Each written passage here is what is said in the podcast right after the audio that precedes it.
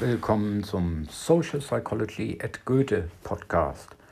Wir, das sind die Abteilungen für Sozialpsychologie an der Goethe-Universität in Frankfurt. Und an dieser Stelle möchten wir euch mit News aus unserer Forschung auf dem Laufenden halten. Viel Vergnügen!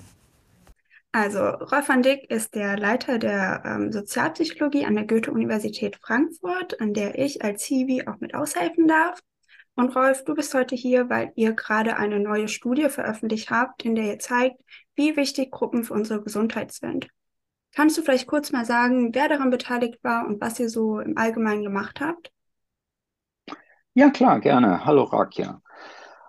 Wir arbeiten natürlich in Frankfurt mit ganz vielen Leuten zusammen, aber sind auch in dieser Studie mit Kolleginnen und Kollegen aus anderen Universitäten, äh, haben wir uns kurz geschlossen, also zum Beispiel äh, mit Gießen, Hildesheim aus Deutschland, mit einer Kollegin aus Oslo, mit Kollegen aus Australien. Das war ein relativ großes Projekt, was wir von der Deutschen Forschungsgemeinschaft gefördert, durchgeführt haben. Und das, was wir jetzt hier für diese Studie ausgewertet haben, waren repräsentative Daten aus Deutschland. Die haben wir am Anfang der Corona-Zeit erhoben und dann nochmal zwei Jahre später, so gerade zu Beginn des Ukraine-Krieges. Da haben wir jeweils ungefähr 1000 Menschen befragt und äh, zum Beispiel zu ihren Gruppenidentifikation und dann ein paar Wochen später nochmal, wie es ihnen geht, also ob sie körperliche Symptome haben, wie Magenschmerzen, Kopfschmerzen und so weiter äh, aber auch wie viel Stress sie erleben und wie stark einsam sie sich fühlen. Du hast jetzt gerade den Begriff Gruppenidentifikation erwähnt. Was bedeutet das denn und wie habt ihr das gemessen? Also wir haben, und das ist in dem Projekt relativ neu, glaube ich, Gruppenidentifikation mit ganz vielen verschiedenen Gruppen erfasst. Identifikation haben wir immer mit den gleichen vier Fragen gefragt, aber in Bezug auf unterschiedliche Gruppen. Angefangen haben wir mit der Familie und haben gefragt, zum Beispiel, ich bin froh, meiner Familie anzugehören oder ich fühle mich mit meiner Familie verbunden oder ich identifiziere mich mit meiner Familie. Und die gleichen Fragen haben wir dann gestellt, zum Beispiel in Bezug auf den Freundeskreis oder die Nachbarschaft. Da haben wir also gefragt, ich identifiziere mich mit meiner Nachbarschaft, ich bin froh, in meiner Nachbarschaft zu sein. Dann haben wir dieselben Fragen gestellt in Bezug auf das eigene Land, also Deutschland. Dann in Bezug auf Europa. Also ich fühle mich anderen Menschen in Europa verbunden. Ich bin froh, in Europa zu leben. Und ganz zum Schluss sogar der ganzen Menschheit. Also insgesamt gab es sechs mögliche Gruppen. Und für jede dieser Gruppen sollten die Beteiligten sagen, ob sie sich mit diesen vier Aussagen identifizieren oder weniger identifizieren können. Und dann haben wir im nächsten Schritt, haben wir für jeden der über 1000 Befragten geguckt, ob sie sich mehr oder weniger als der Durchschnitt identifizieren. Und dann jedes Mal, wenn sie sich mit einer Gruppe überdurchschnittlich identifizieren konnten, haben sie einen Punkt bekommen. Das heißt, im schlechtesten Fall hatte man null Punkte, wenn man sich mit gar keiner Gruppe, weder Familie noch Nachbarschaft, Freundeskreis noch Europa oder der Menschheit identifiziert hat. Und sechs Punkte hat man bekommen, wenn man in allen dieser Gruppen überdurchschnittlich identifiziert war. Sehr spannend.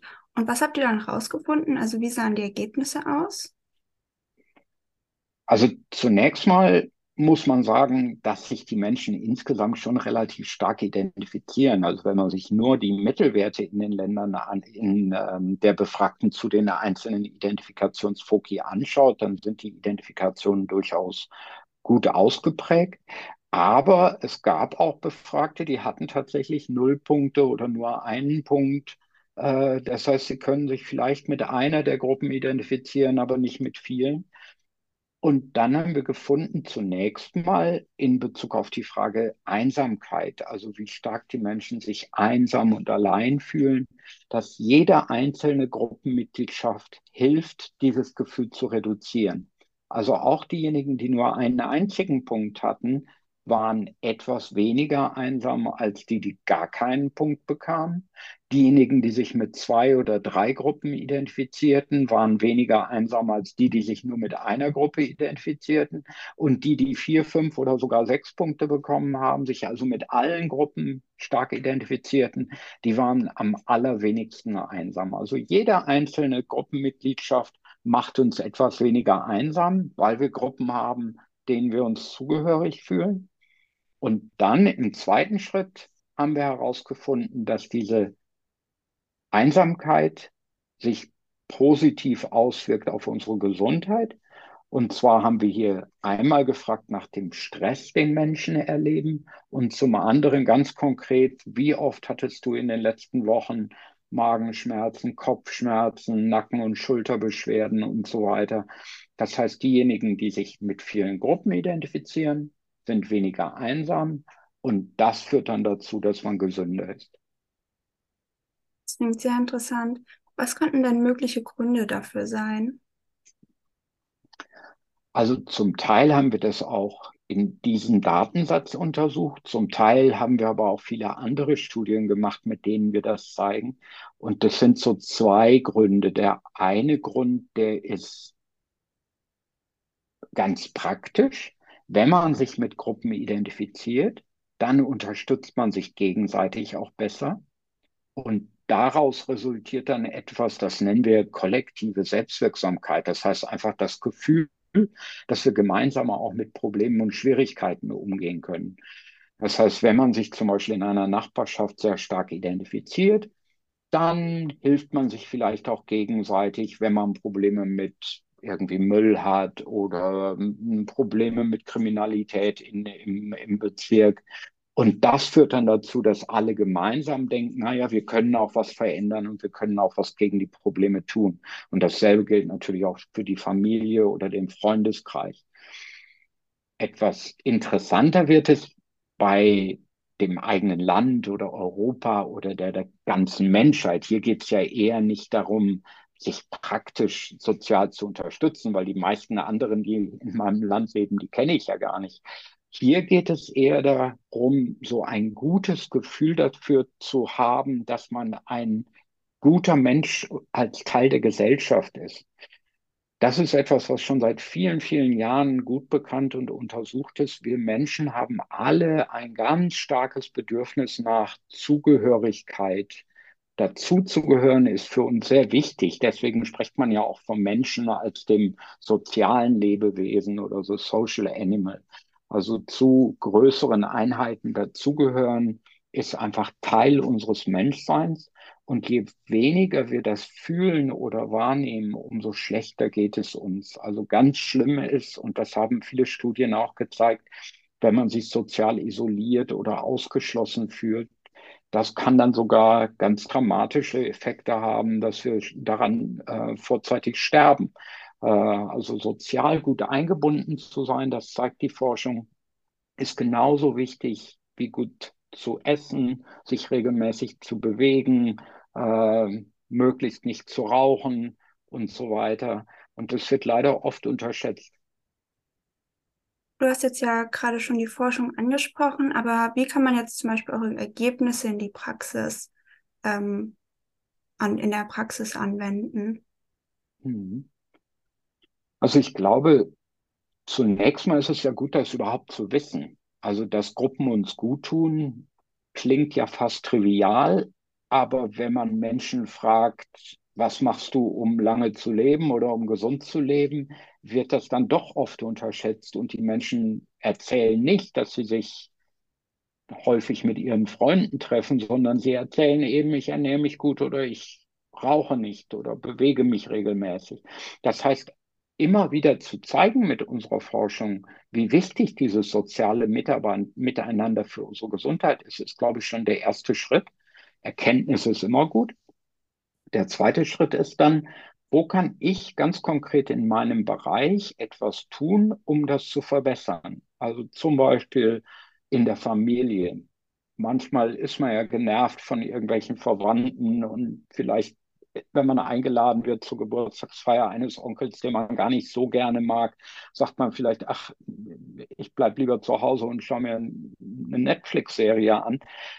Aber wenn man weiß, wie wichtig diese Gruppen für unsere Gesundheit ist, dann sagt man sich vielleicht dann doch, ach, dann gehe ich zur, zum Familientreffen bei Onkel Pauls Geburtstag und merkt dann, wie schön das ist, dass man da dann auch seine gleichaltrigen Cousins und Cousinen trifft, mit denen man vielleicht super gut auskommt. Und dann ergibt ein Kontakt den anderen und man trifft sich vielleicht wieder häufiger.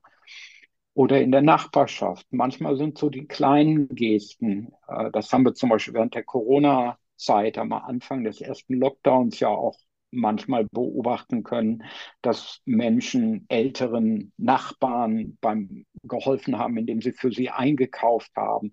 Äh, das sind die Dinge, die gar nicht viel Geld kosten, gar nicht viel Aufwand bedeuten, aber die dann doch dazu beitragen, dass sich alle irgendwie doch ein Gemeinschaftsgefühl geben und man so das Gefühl hat, wir sitzen in einem Boot und dadurch werden auch Probleme oder schwierige Situationen erträglicher.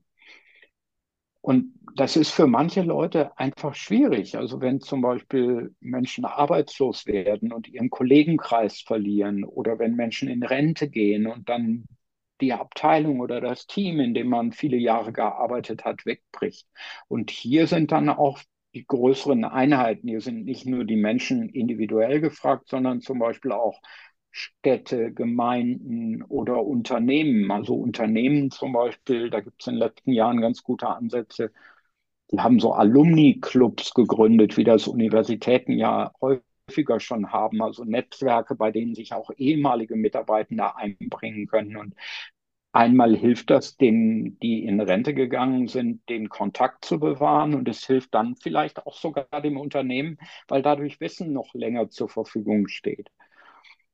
Und ein anderes Beispiel aus unserer Praxis an der Uni äh, machen wir ja seit vielen Jahren diese Groups for Health Trainings, wo wir Studierende im ersten Semester, die ja manchmal auch einsam sind, weil sie zum ersten Mal in eine neue Stadt gezogen sind, vielleicht noch niemanden kennen, in einem großen anonymen Studentenwohnheim wohnen, wo wir diesen Erstsemesterstudierenden in der Psychologie beibringen, dass Gruppen überhaupt wichtig sind, ihnen dann helfen, ihre eigene Situation einzuschätzen und mal aufzumalen, in welchen Gruppen bin ich eigentlich Mitglied und wie häufig treffe ich mich mit denen und wie gut geht es mir mit denen und dann Pläne zu entwickeln, wie man die Situation vielleicht verbessern kann.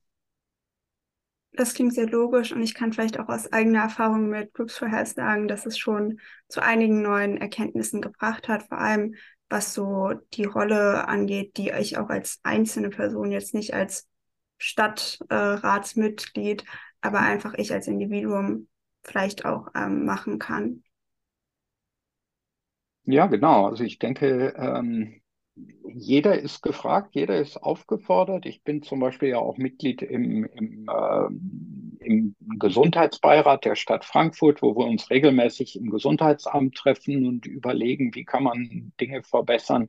Und da lege ich halt auch immer Wert auf dieses soziale Miteinander und dass man große Probleme wie zum Beispiel auch so eine Klimakrise in der Stadt gemeinsam vielleicht besser bewältigen kann und mit dem Stress und den Problemen, die damit zunehmend einhergehen, auch besser fertig werden können kann, wenn man sich gegenseitig besser unterstützt.